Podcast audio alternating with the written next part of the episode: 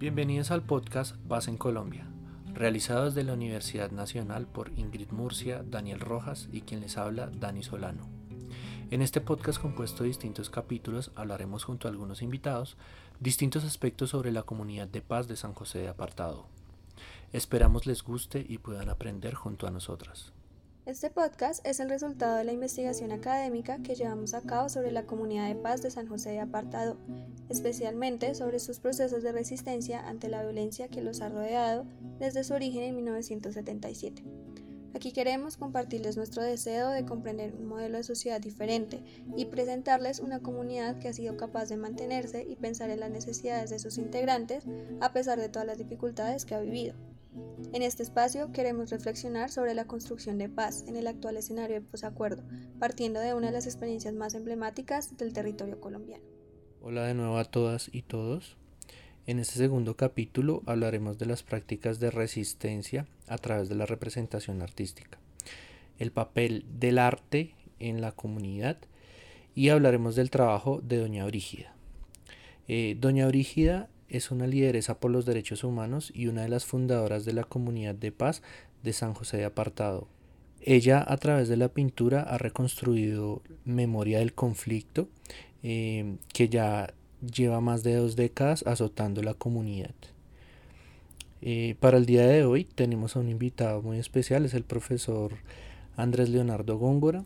Él es antropólogo, eh, doctor en antropología social y conoce muy bien el trabajo de la señora Brígida. Y bueno, la primera pregunta es, ¿qué importancia le da la comunidad a la representación de su historia a través de las prácticas artísticas como las lleva a cabo por la señora Brígida?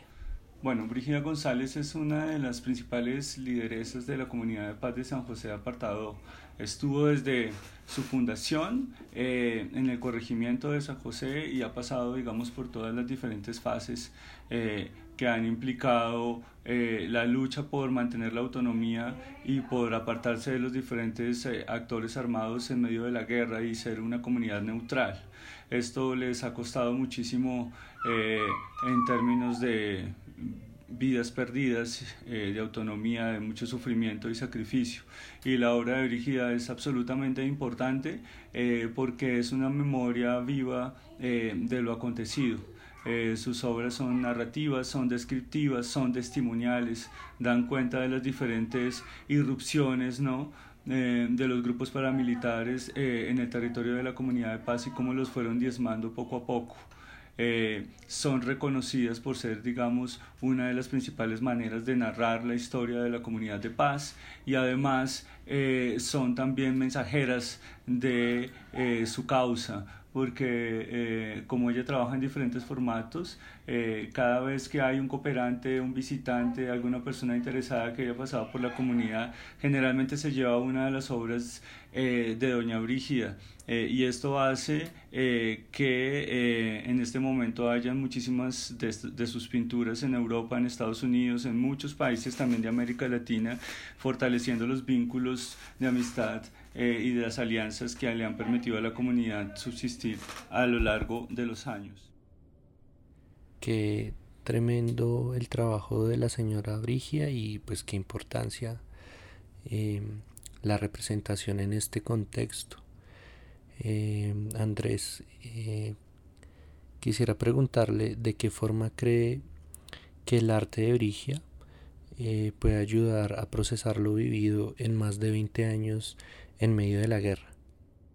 En general, las piezas artísticas relacionadas con conflictos sociales y violencia son muy importantes cuando son construidas por las comunidades que han sido afectadas por estos hechos. Eh, el arte funciona como una manera de poner el sufrimiento en palabras, ayuda a, realizar procesos de catárticos, a, trabajar el duelo eh, y a, y a posicionarse de una manera diferente.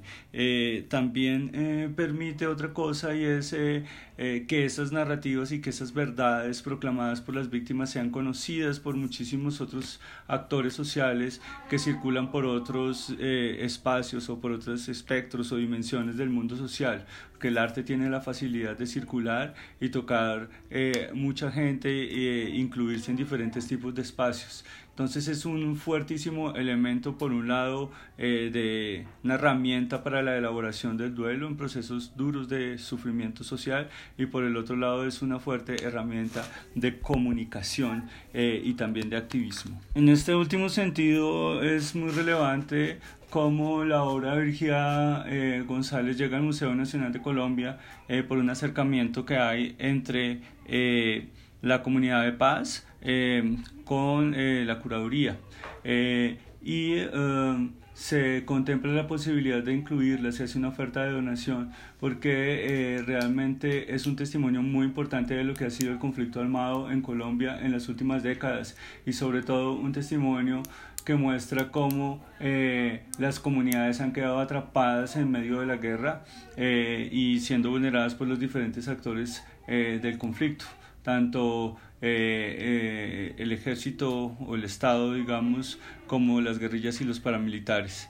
Eh, mm, y por otro lado, es, tiene una fuerza narrativa, tiene una fuerza poética y tiene una fuerza estética impresionantes, lo que hacen que la obra sea realmente considerada como una pieza patrimonial ¿no? Eh, importante en los temas de memoria histórica, en los temas de conflicto armado, en los temas también de eh, las afectaciones que ha tenido eh, el campesinado colombiano en el marco del conflicto armado. Bueno, muchísimas gracias a nuestra invitada de hoy, al profesor Andrés Góngora.